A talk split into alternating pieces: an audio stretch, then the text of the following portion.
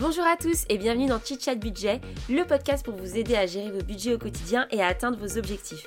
Je suis Sophie, j'ai 28 ans et je suis passionnée de gestion financière depuis des années. J'avais envie de créer un podcast où on pouvait parler d'argent de manière franche, sans chichi et sans pression. Donc je vous invite à vous installer tranquillement, boire votre petit thé et votre petit café et c'est parti pour un tout nouvel épisode. Bonjour à tous et bienvenue dans ce tout nouvel épisode. Euh, j'espère que vous allez bien. Moi, ça va de mon côté. Euh, aujourd'hui, j'avais envie de vous parler d'épargne projet euh, parce que des projets, j'en ai et je me suis dit que ce serait pas mal de faire un petit focus sur ça dans cet épisode. donc oui, dernièrement, on est très, très, très épargne, très gestion de budget, mais c'est bien de temps en temps. On a fait beaucoup d'épisodes investissement, donc je pense que c'est bien, ça rééquilibre un petit peu ces derniers mois. Du coup, il existe plusieurs raisons pour épargner, en fait, sur le pourquoi d'épargner. Et alors, je vais vous en lister quelques-unes. Donc, une des premières raisons, c'est avoir des liquidités en cas de coup dur. Donc, c'est ce qu'on appelle l'épargne de précaution, l'épargne de sécurité. Voilà, vous voulez un petit peu économiser pour, pour, être, pour avoir de l'argent en cas de problème. Donc, ça, ça peut être une des raisons qui vous pousse à économiser. Une des deuxièmes raisons qui peut vous pousser à économiser, c'est épargner pour transmettre voilà, vous voulez avoir de l'argent de côté pour vos enfants, et donc, du coup, vous épargnez pour ces raisons-là. Et une dernière raison qui peut vous pousser à épargner, c'est pour un projet. Alors, des projets, il y en a plein. Hein. Ça part du plus loin, qui peut être un achat IMO où il faut des milliers d'euros, de travaux, de vacances, ou même un mariage. Et, ça, c'est justement le projet que, j'ai prochainement, vu, que, vu que mon futur mari m'a demandé un mariage. Donc voilà, c'est mon nouveau projet. Et, et là, je dois me dire, bah, qu'est-ce que je fais? Parce que alors, je me suis toujours dit qu'un mariage, c'était quand même beaucoup d'argent dépensé dans quelque chose qui ne rapportait pas de l'argent. C'est plutôt un passif qu'un actif. Ça, on va pas se le cacher. Après, euh, voilà, j'avais quand même envie de me marier et j'ai quand même envie de, profiter d'un joli mariage. Donc, ça va nécessiter un peu d'épargne. Et au lieu d'investir dans un, studio, je pense que à ce moment-là, je mettrai cet argent dans un mariage. Donc ça fait un petit peu mal à mon cœur d'investisseuse, mais en même temps c'est pour la bonne cause et c'est pour profiter avec sa famille et ses proches. Et je pense que, que c'est ça aussi hein, l'argent. Il faut savoir en profiter pour, pour de bonnes occasions. C'est ce que je vous dis tout le temps. Réorienter son argent vers des trucs qui nous font plaisir. Et ça, c'est le cas. Mais du coup, du coup voilà, j'ai ce nouveau projet et, et, la question de comment je vais le financer et comment je vais mettre en, en plan en, marche pour, pour cette action, elle se pose vraiment. Et c'est sûr qu'en fait, quand on n'a pas de but très défini, épargner, c'est très difficile en fait. Moi, je dis toujours que quand on n'a pas d'objectif et quand c'est juste épargner pour épargner, en général, on n'y arrive pas et, on est plutôt déficitaire à la fin du mois. Donc, c'est vrai qu'on se dépense, on se dépense tout ce qu'on a. franchement, si, pourquoi se priver si on n'a pas d'objectif Pourquoi faire vraiment? Pourquoi faire? Donc, donc il n'y a pas vraiment de. Enfin, je pense que sans, sans, objectif, en tout cas, vous ne pouvez pas épargner. Et très souvent, j'ai des conversations avec des gens qui disent Ah, mais à la fin du mois, j'ai rien, etc. Et moi, je leur dis La première question que je leur pose, c'est Mais tu as envie de faire quoi de cet argent que tu épargnes, en fait? Si vraiment tu avais envie de. Un vrai projet, peut-être que tu te mettrais en ordre de marche pour réussir au moins à, mettre en place certaines choses pour y arriver. tu as plein de gens qui vont dire j'ai pas de j'ai pas les moyens de faire ci, faire ça, mais ils ont même pas regardé leur compte, ils ont même pas analysé leurs dépenses. Donc voilà, je dis juste que Évidemment que ça dépend de ton revenu et qu'il y a des gens pour qui ce sera plus facile de faire certains projets. Mais en fait, si tu n'as pas la volonté et que tu n'as pas un objectif, tu ne le feras pas. Que tu sois pauvre ou riche ou que tu sois dans la classe moyenne, tu ne tu regarderas pas tes comptes si tu n'as pas de projet. Voilà, très clairement.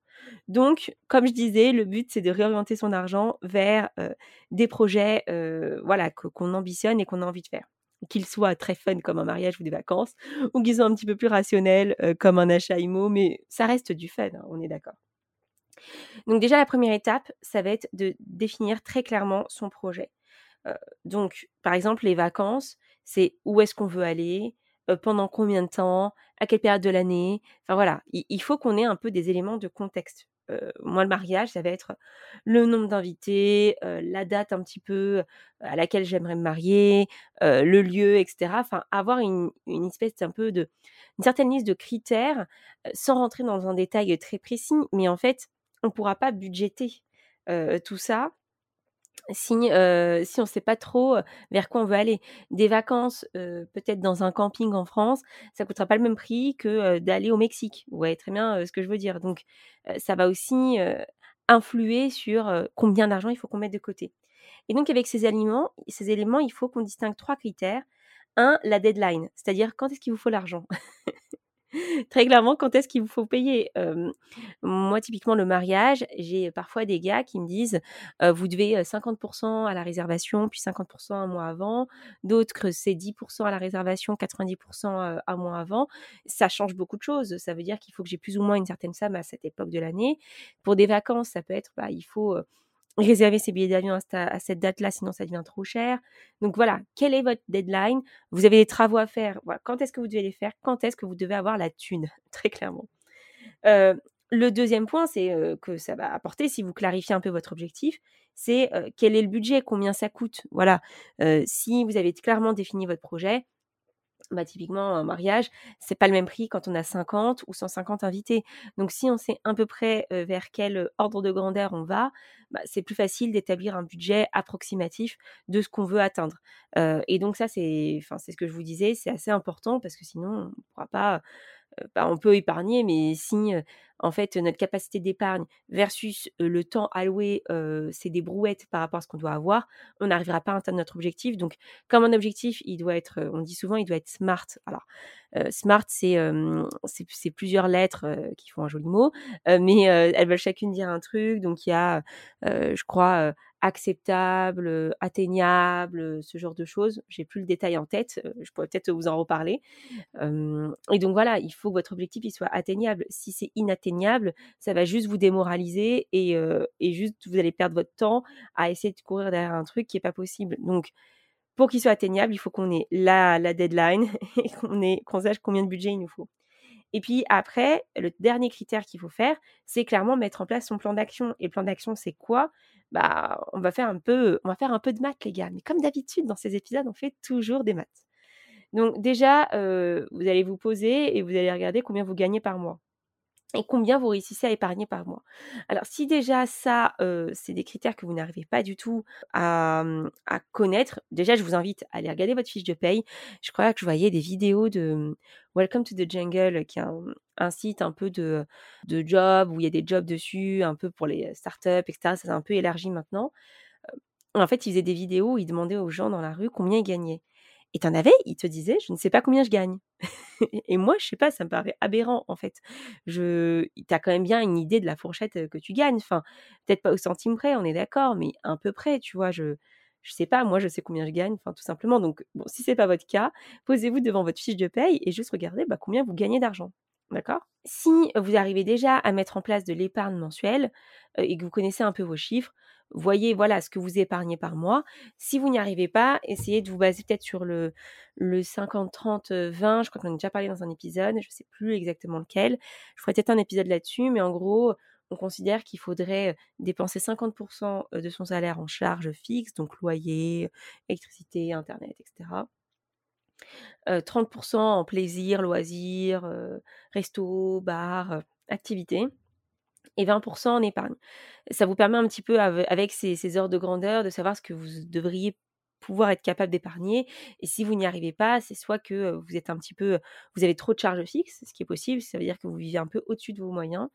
et si vous y arrivez, tant mieux. Voilà, plus ou moins fortement, plus de 20%, moins de 20%. chaque pas est une avancée vers l'épargne. Mais voilà, essayez un petit peu d'estimer ce que vous arrivez à mettre de côté par mois. Là, vraiment, quand on parle d'épargne projet, ça veut dire qu'on a dépassé le stade de l'épargne de précaution, que voilà, on a notre matelas de sécurité et que maintenant, il faut avancer vers autre chose. Donc, normalement, à ce stade-là, si vous avez un projet, c'est que vous avez déjà mis en place des habitudes d'épargne. Donc, du coup, vous allez diviser la somme nécessaire à votre projet par les mois restants jusqu'à le moment où vous devez sortir la thune. Et vous allez comparer, est-ce que votre épargne, enfin, ce que vous devez mettre de côté par mois correspond à votre épargne mensuelle? Est-ce que c'est plus? Est-ce que c'est moins? Donc, est-ce que c'est atteignable ou pas? Et, du coup, en fonction de ces résultats, il va falloir s'adapter. Alors, très bien, hein, si vous arrivez, voilà, vous, vous, devez mettre 400 euros de côté par mois et que vous arrivez à mettre 500 euros de côté, bah, très bien, en fait, vous allez réussir à atteindre votre objectif et ça semble faisable. Si par contre, vous arrivez à mettre que 300 euros de côté, il va falloir réajuster certaines choses. Alors, vous avez plusieurs choses à réajuster. vous pouvez d'abord réajuster le budget. Donc, si vous n'avez pas le temps et vous savez que votre deadline est fixe et vraiment vous ne pouvez pas partir après, par exemple, je pense à des vacances où vous avez des semaines imposées et vous n'avez pas vraiment le choix, bah déjà un c'est pas grave. C'est pas très grave de pas réussir à atteindre son objectif. Ça dépend évidemment de son projet mais il faut pas se flageller et le but hein, c'est pas que ce soit un exercice qui nous démoralise mais au contraire c'est de s'élever financièrement. Donc voilà déjà un point numéro un c'est pas très grave de pas y arriver. Et deux bah peut-être que voilà on n'a pas tous envie d'être sur un yacht surtout si on n'a pas les moyens. Donc, ce qu'on peut peut-être faire, c'est réajuster un petit peu son budget. Voilà, vous vouliez aller au Mexique avec toute votre famille. Bon, ça va être compliqué niveau billet d'avion sur place, etc.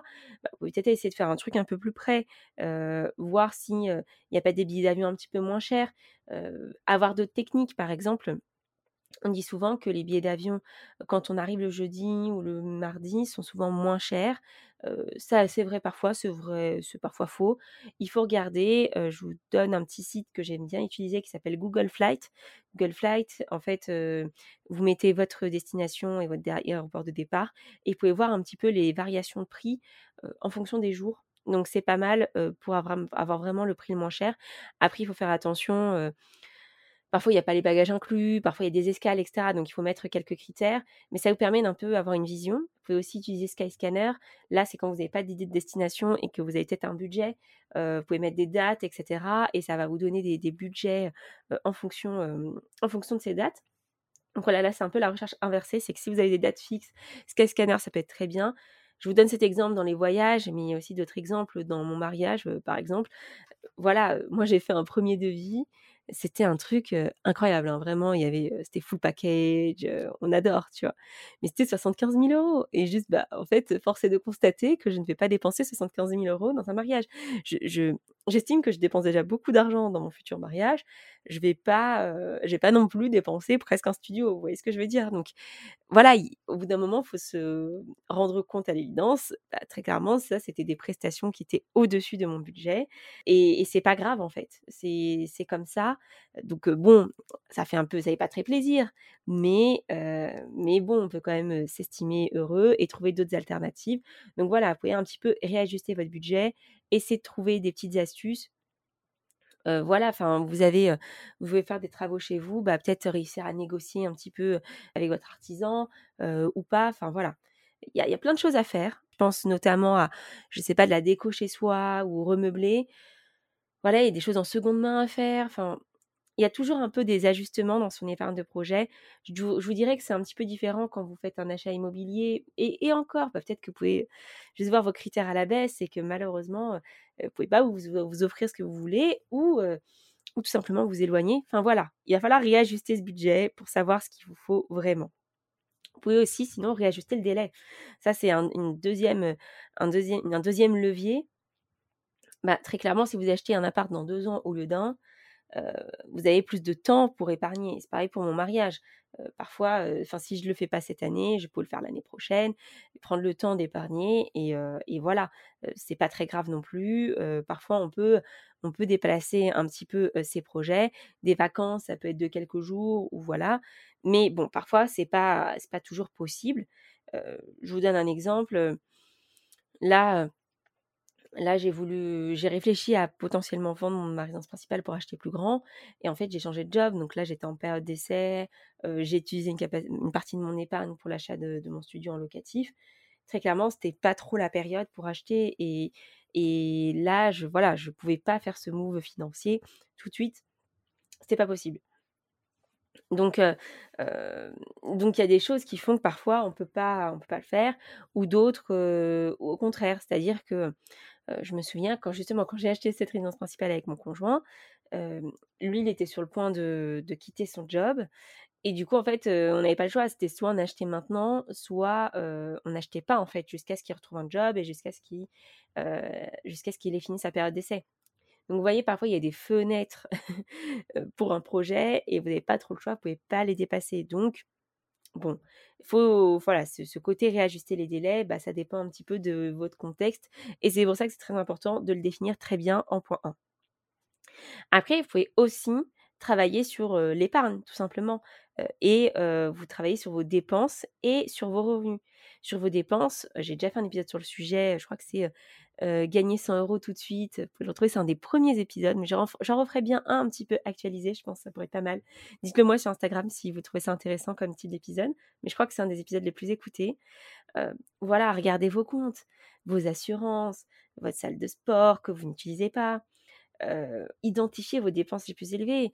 je vous donne un exemple. Moi, je dépense énormément en déjeuner de midi. vraiment, c'est à coût de 10 balles, 12 balles. Alors, ça me fait plaisir, hein, vraiment, j'adore. J'ai plein de trucs à manger autour de mon boulot et c'est super bon. Mais voilà, c'est énormément d'argent.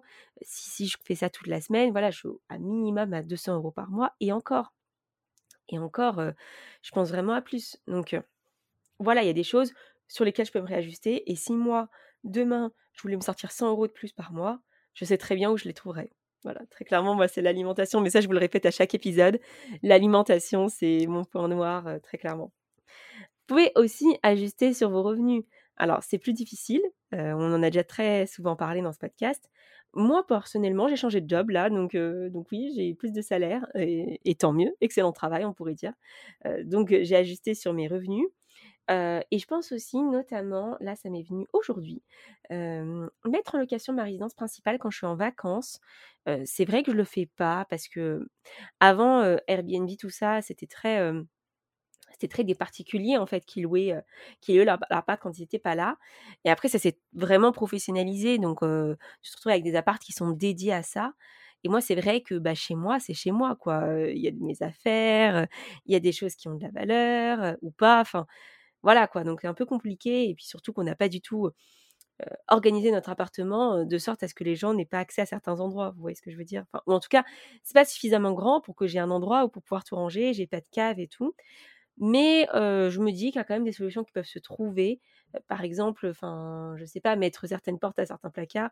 Vous le voyez pas ceux qui écoutent le podcast, mais je tourne au derrière en fond, j'ai un, j'ai une bibliothèque. Cette bibliothèque, typiquement, bah, je pourrais mettre des portes et, les fermer. voilà, si je veux pas que les gens aient accès à cette bibliothèque. Donc, je suis en train d'y réfléchir. Ça a un certain coût, mais habitant à Paris et ayant un appart assez bien situé, je pense que voilà, ça pourrait faire un, bon revenu complémentaire. Ça pourrait payer une partie du mariage, très clairement. sachant qu'en résidence principale, on a le droit de louer jusqu'à 120 jours par an. 120 jours, c'est trois mois, et très clairement, je pars pas trois mois en vacances. j'aimerais bien, j'aimerais bien dépasser cette limite, mais c'est pas possible. Donc, je pense que c'est une option que j'envisage pour cet été, et, et c'est un moyen d'augmenter ses revenus. Donc, si vous êtes propriétaire ou si vous avez l'autorisation de votre propriétaire pour faire ça, pourquoi pas essayer d'avoir un revenu complémentaire. Vous pouvez aussi prendre des bonnes habitudes d'épargne. Je ne le fais que le répéter, mais déjà, il faudrait se payer en premier. C'est super important. Dès que vous recevez votre salaire, mettez une grosse partie de votre épargne sur un livret A, sur une épargne facilement accessible. Suivez votre budget voilà, si vous voulez vraiment faire des efforts et trouver cette épargne, eh ben, il faut suivre. Prenez un mois et commencez à suivre vos dépenses. Notez-les tous les jours et vous vous rendrez compte où va votre argent. Et c'est là qu'on se prend des petites claques et qu'on se dit oula, faut que je fasse attention. et tout simplement, faites des efforts. Enfin, si vraiment ce projet il vous tient à cœur, et je pense que l'arrivée d'un enfant, des vacances en famille, un mariage, un achat d'appart, bah, voilà, ça c'est des projets qui tiennent à cœur. Donc en vrai, si vous voulez vraiment atteindre vos ambitions, il va falloir faire des efforts. Et je sais que c'est compliqué. Je pense qu'il y a des endroits où il faut faire des efforts et d'autres où il faut pas léser sur les efforts. Enfin, pas léser, ça veut dire la même chose. Faut pas diminuer ses dépenses. Je veux dire, par exemple, la qualité de votre alimentation. Je pense que c'est important. Même si je parle de réduire ses dépenses alimentaires, je parle surtout dans le cadre de quelqu'un euh, CSP+, qui travaille et qui, qui mange tous les jours dehors. Évidemment que je me doute qu'il y a plein de gens qui n'ont pas le luxe de pouvoir faire ça. Euh, et je vais pas vous dire à vous de, diminuer votre alimentation. Peut-être juste regarder euh, quelles sont vos dépenses réelles, garder de la bonne qualité d'alimentation, c'est super important. mais voilà, essayez de voir où va votre argent et petit à petit, vous arriverez à faire des économies. Par exemple, faire sa lessive soi-même. Moi, c'est ce que je fais aujourd'hui. Ça demande du savon de Marseille, un peu de bicarbonate, etc. il y a plein de recettes sur Internet. Bon, j'avoue que les résultats sont plus ou moins mitigés, mais moi, ça me permet de faire ma lessive. Et ça fait un an que je fais ça. Je pense que j'ai fait énormément d'économies de lessive, très clairement, parce que ça coûte une fortune, la lessive, hein, qu'on se le dise. Donc, il y a des choses comme ça. Dans mon épisode Gagner 100 euros tout de suite, j'ai une autre astuce. Moi, j'ai un mini lave-vaisselle. Et ben, typiquement, je coupe ma pastille de lave-vaisselle en deux et ça nettoie. Ma vaisselle est propre. Voilà. Donc, j'ai pas besoin d'utiliser la pastille en entier. Je sais pas ce que ça donne dans des grands lave-vaisselle. Je dirais, bah, pourquoi pas tester une fois ou quand vous avez un cycle où vous voyez que vous n'avez pas de la, vaisselle très, très, très sale et très encastrée, très encrassée plutôt. Pourquoi pas tester Voilà. Là, je vous donne vraiment des astuces de raccro, mais pour certains, ça peut faire vraiment la différence. Et moi, je le fais moi-même. Donc, vous voyez, ça ne veut pas dire que c'est pas parce qu'on a un salaire confortable qu'on ne peut pas faire des économies. Et inversement, quand on n'a pas un salaire confortable, il va, falloir, trouver des solutions. Et ça, bah, c'est des solutions que vous pouvez mettre en place qui ne jouent pas non plus sur votre qualité de vie. Voilà, faire sa lessive. je préfère que vous mettiez que vous arrêtiez d'acheter de la lessive et que vous faites votre lessive vous-même et que ça vous fasse des économies sur vos bidons de lessive, plutôt que de faire des économies sur le fait d'acheter de la bonne qualité de bouffe. Voilà, il y a des choses qu'on ne peut pas trop remettre en cause, on est bien d'accord. Mais ça peut être aussi arrêter d'acheter des trucs de grignotage qui sont pas très nécessaires, des gâteaux. Voilà, il y a plein de choses qu'on achète au supermarché, on sait très bien on sait, on sait qu'il faut pas les acheter, vous voyez? C'est de la gourmandise. Donc, donc voilà, peut-être plutôt axer là-dessus. Et il y a d'autres choses, enfin la clope ou des choses comme ça qui font vraiment de vraies économies.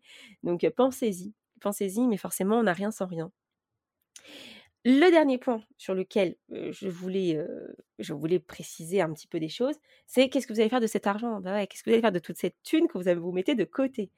Alors, D'abord, tout dépend de votre deadline.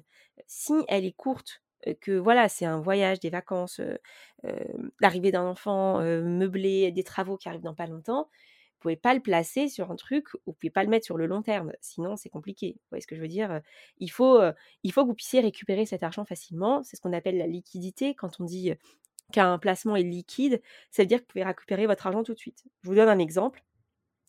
Quand vous investissez en bourse, alors, il y a des hauts et des bas, hein, ça c'est voilà. Mais si demain vous avez besoin de votre argent, vous pouvez tout vendre et pratiquement tout récupérer tout de suite, en général. L'assurance vie, c'est à peu près la même chose. ça, se récupère assez vite en fonction des assureurs. les délais, je crois que le max, ça peut être deux semaines. Donc, c'est des produits assez liquides. Après, le fait de sortir l'argent, ça peut provoquer parfois des fermetures de comptes, etc. Donc ça, c'est un peu dommage. Typiquement en bourse, en PEA, si vous retirez votre argent, vous allez fermer votre PEA et du coup, tous les avantages fiscaux que vous auriez pu avoir bah, sont perdus. Donc ça, c'est un petit peu dommage. C'est pour ça que je préconise, sur une durée courte, d'être sur un livret A, un livret d'épargne annexe. Voilà, le livret A aujourd'hui est à 1%. Hein. Très clairement, c'est en dessous de l'inflation on est d'accord, donc en fait, vous perdez de l'argent en, mettant votre argent sur votre livret A. Mais voilà, si vous avez une deadline assez courte, c'est ce que je vous conseille de faire. si elle est plus longue, vous pouvez réfléchir à la, placer, cet argent, à placer cet argent. Mais voilà, force est de constater que si on veut du rendement, il y a du risque. Donc, donc voilà, il faut, faut faire attention aussi à ça. si vraiment c'est quelque chose qui vous tient à cœur et vous voulez prendre aucun risque, et eh ben mettez sur votre livret A. Malheureusement, voilà, ça va pas vous rapporter grand chose, mais au moins c'est pas risqué. si voilà, vous n'avez pas besoin de cet argent tout de suite, que c'est dans 2-3 ans, etc. Pourquoi pas tester quelque chose, le crowdfunding immobilier par exemple. la SCPI, je, je le recommande pas parce que c'est plutôt sur des durées longues. 7 à 8 ans minimum, je dirais donc voilà, il faut adapter votre placement en fonction de la nécessité de cet argent. Et en général, une épargne projet, bah, c'est qu'on a un projet qui arrive, quoi. Enfin, sauf si c'est une épargne projet liberté financière. Et dans ce cas, oui, c'est un peu plus long terme, vous voyez. Donc, il vaut mieux le placer en bourse, ce genre de choses. mais voilà, en dehors de ce cas-là, où épargne projet retraite ou des trucs comme ça, force est de constater qu'il vaut mieux le mettre sur un livret A vous pouvez aussi faire un peu un mix des deux, voilà. c'est ce que je vous disais. Pour mon mariage, ce sera sur du livret A. Pour ma retraite anticipée, ce sera sur du plus long terme, c'est sur du placé, c'est sur de la SCPI, sur de l'achat d'appart. voilà. très clairement, on fait un petit mix des deux. Et ce que je trouve pas mal aussi, c'est d'avoir un compte dédié à ces épargnes projet. Alors, soit, pour l'instant, moi, c'est ce que je fais. Hein. Moi, je mets tout sur mon livret A, peu importe mes projets, je mélange mes projets sur mon livret A. J'avoue que ça, devient bordélique. oui et non, mais voilà, c'est un peu plus compliqué de distinguer les choses. Donc, je pense que ça peut être pas mal de fonctionner par des sous-comptes. Les gens qui mettent ça en place, je crois que Revolut, Ten26, etc., mettent ça en place. J'ai découvert aussi que Lydia, pour ceux qui connaissent Lydia ou ceux qui connaissent pas, je peux tout l'expliquer. Lydia, c'est une application qui vous permet de vous rembourser entre amis avec des portefeuilles virtuels. Voilà, vous avez votre compte qui est relié à votre carte bleue, vous devez de l'argent à un pote, bah, vous pouvez tout de suite le payer via Lydia juste en ayant son numéro de téléphone. Donc, c'était super pratique parce que quand tu devais rembourser quelqu'un qu'avant tu devais prendre mettre son RIB et nanani, c'était une galère, on est d'accord. Et en fait, ils ont développé plein de produits bancaires. Maintenant, ils ont une carte bleue, ils font des sous-comptes, enfin voilà, des choses sympathiques. Donc, je pense que je vais tester ça et je vous dirai ce que j'en pense. Même si j'avoue, pour l'instant, je suis pas trop rassurée sur le fait de mettre tout mon argent de mariage sur Lydia, mais je suis sûre que c'est bien régulé et ils n'auraient pas de licence bancaire si c'était pas bien régulé. Mais voilà, je vais tester un petit peu ça. Je sais qu'il existe aussi des cartes bleues où ils font l'arrondi que vous pouvez mettre dans un compte. Je trouve ça super intéressant, vraiment pour ceux qui, qui ont du mal à mettre de côté. Ça peut vraiment être pas game changer, mais ça, ça commence à mettre un petit peu d'argent et en fait, je pense que ça fait un effet boule de neige. Dès que vous voyez que vous arrivez finalement à épargner un petit peu tous les mois, bah vous continuez, vous continuez, vous continuez. Donc je pense que ça peut avoir un impact positif. Alors, je ne sais pas si Lydia le fait. je sais que je crois que Revolut 24 le fait. Mais, voilà, moi j'aime bien aussi avoir mes comptes en France. Et je crois que ces deux solutions, c'est des RIB étrangers. Donc à voir. je vais un petit peu creuser le sujet. Et si ça vous intéresse, je vous ferai un épisode dessus. Mais, voilà, je trouve que ce principe d'avoir des, des sous-comptes et tout, ça peut être intéressant. Vous pouvez aussi mettre en place des versements programmés tous les mois vers votre livret A même si c'est une petite somme, franchement, petit à petit, l'oiseau fait son nid. Et voilà, pour mettre petit à petit cet argent de côté. En tout cas, déjà le fait que vous ayez un projet, ce soit top, et, et, que vous essayez de le mettre en place, c'est encore mieux. Moi, j'espère que vous allez arriver. J'espère aussi que moi, je vais réussir à financer mon mariage. Gros projet qui fait partie de plein de projets, des de travaux, enfin bref, j'ai du cash à, dépenser là. Enfin non, j'ai pas du cash à dépenser, j'ai du cash à mettre de côté pour le dépenser. Donc donc je pense que les projets immobiliers, etc. Ça va être un petit peu en stand-by pour le moment. Après, je viens d'en sortir un, donc c'est pas mal. On, peut peut-être être sur une moyenne de un par an, un tous les deux ans. ce serait déjà, ce serait déjà une belle victoire. Mais en tout cas voilà, je pense qu'il n'y a pas plus beau que d'avoir un projet et d'épargner pour ça. ça veut dire que vous avez des choses qui évoluent dans votre vie. Ça peut être positif, négatif ou, les deux. le but, c'est surtout d'être libre et de ne pas être stressé par, cet argent. Et je pense que vraiment mettre en place de bonnes habitudes et suivre un peu ce plan d'action que je vous ai donné, bah, ça peut vous aider à atteindre vos objectifs. En tout cas, je vous souhaite une très bonne semaine. je vous fais plein de bisous et je vous remercie d'être de plus en plus nombreux à écouter. En tout cas, je vous souhaite une bonne soirée et à très vite. Salut